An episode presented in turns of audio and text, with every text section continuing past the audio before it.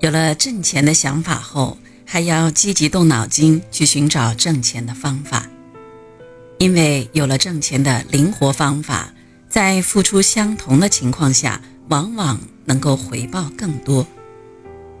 因此，一定要做金钱的主人，不要看到能挣钱就争先恐后的去干活，而应该懂得分析比较，找到最能挣钱的方法。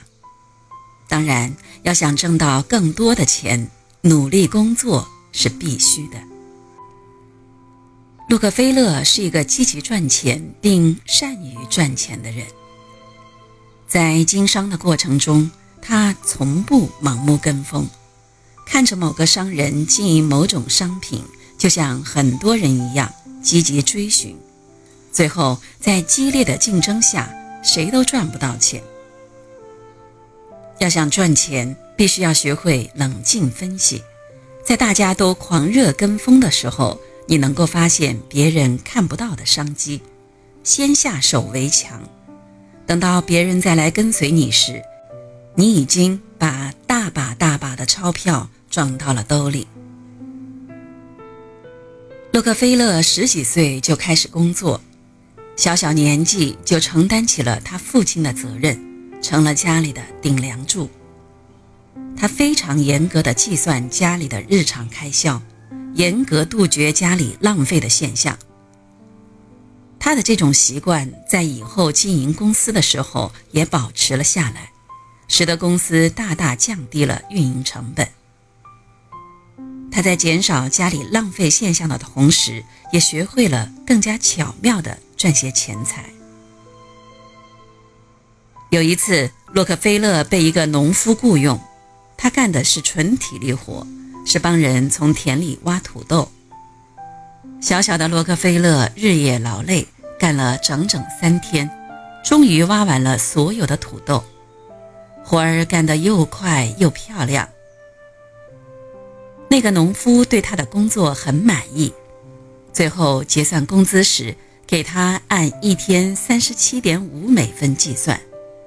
这样，洛克菲勒三天就赚到了一美元多。洛克菲勒十分开心，毕竟是自己的辛勤劳动换来的。不过，高兴之余，他又开始想着怎样让这些钱生出更多的钱。经过他的认真思考，他想到了一种生财之道。他用百分之七的利息把五十美元借给了另一位农夫。年底的时候，净赚了三点五美元，没有付出任何辛劳。这两件事情所赚取的钱财形成了鲜明的对比，这给平时勤俭节约的洛克菲勒带来非常大的启发。权衡以后，洛克菲勒幡然醒悟：我突然就明白了。我要让金钱做我的奴隶，而不是成为金钱的奴隶。做金钱的主人，一方面是要做到不过分看重金钱，当名利双收之时，不因金钱而迷失了人生的方向；另一方面，就是年少的洛克菲勒当时积极努力的目标，先让自己变成有钱人。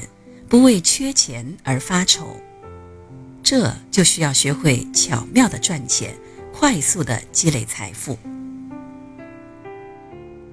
很多人眼中的洛克菲勒是个从小就非常迷恋金钱的孩子，认为他总是希望发财致富。洛克菲勒一直反对这种说法，他认为自己获得的财富完全是意外的惊喜。是他勤奋工作产生的副产品。不过，没人相信他的这一说法。已经有人证实，洛克菲勒十多岁时在奥维戈时就做过发大财的美梦。有一次放学，他与一个好朋友沿着萨斯奎汉纳河一起回家。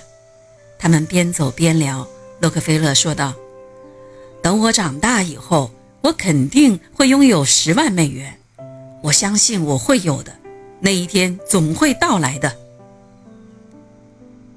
洛克菲勒曾经对人们讲过发生在他工作期间的一个故事。那时的我还很年轻，在休伊特塔特尔公司当职员。有生以来，我第一次认识了银行的汇票是什么样子。那天，老板收到了一张四千美元额度的汇票，在办公室的时候，他给我看了一眼那张。那么大面额的汇票，接着就把它放进了保险柜，然后锁好。他离开了办公室后，我打开了保险柜，拿出了那张汇票，两眼瞪得大大的，看了好一会儿，才把它重新放了进去，又把保险箱重新锁好。那张汇票对我来说，可真是一笔天大的巨款。那一天，我打开了很多次保险柜的锁，把那张汇票取出来很多次，长时间的凝视着。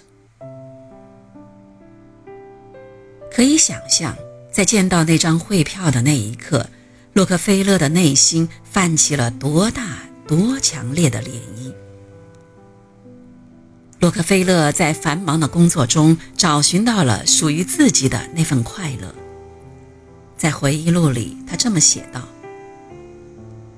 那些思维敏捷的人们在办公室埋头苦干，绝对不仅仅是想要赚取更多的金钱，他们完全是在认真地打拼一项非常具有魅力的事业，并且如果想让这份工作热情一直保持下去，光靠单纯的敛财万万是不可能的。”他们制定了更为高尚的目标，并且朝着目标前进。